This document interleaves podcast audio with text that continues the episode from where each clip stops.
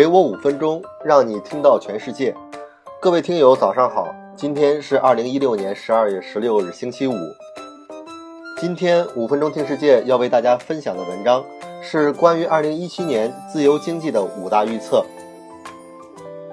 又到了一年的年末，回顾过去的二零一六年，总结我们的经验教训，预测一下二零一七年将会有何种趋势发生。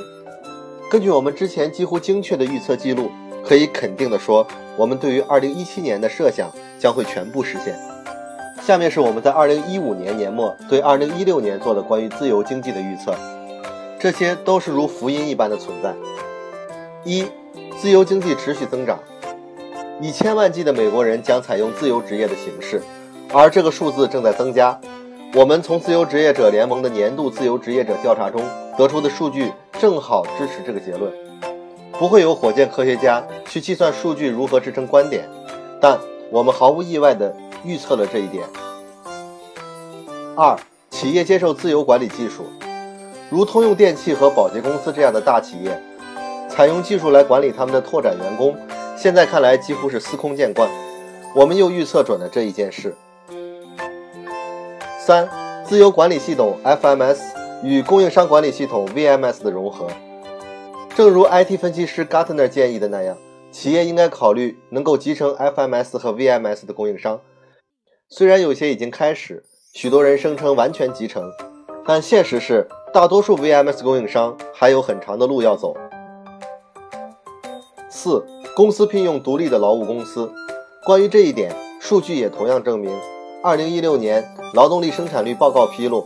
百分之九十六的财务主管表示，他们的公司聘用独立的劳务公司，利用派遣劳动力的好处是显而易见的，更低的成本、更优的服务等等。因此，我们也不会大肆炫耀我们预测成功。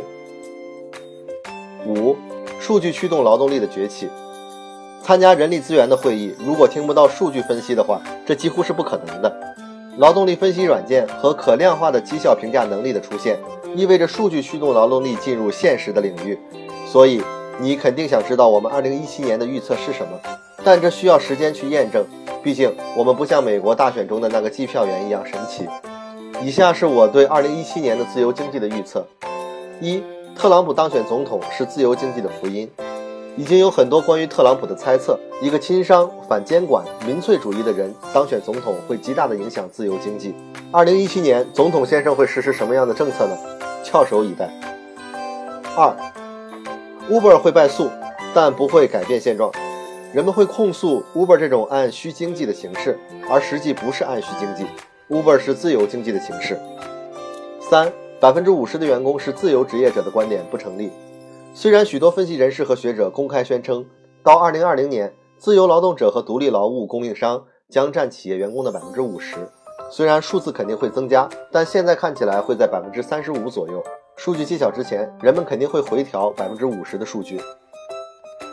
四，无论是 GIG 经济也好，自由经济也好，二零一七年这些都会变得更加和谐。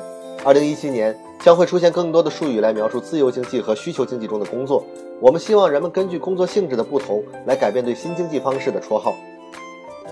五，企业自由浪潮的开始，多米诺骨牌将要倒下，后面的企业无所事事，好像在研究自由经济的前景如何。现在，先行的企业已经获得了回报，主流的企业也要付出行动。我们与全球五百强企业高管对话中得知，企业转型包括人才和技术才刚刚开始，暴风雨即将来临。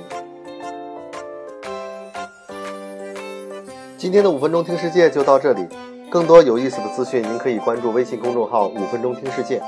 我们期待您的持续关注，也期望您能对我们的努力进行打赏。明天再会。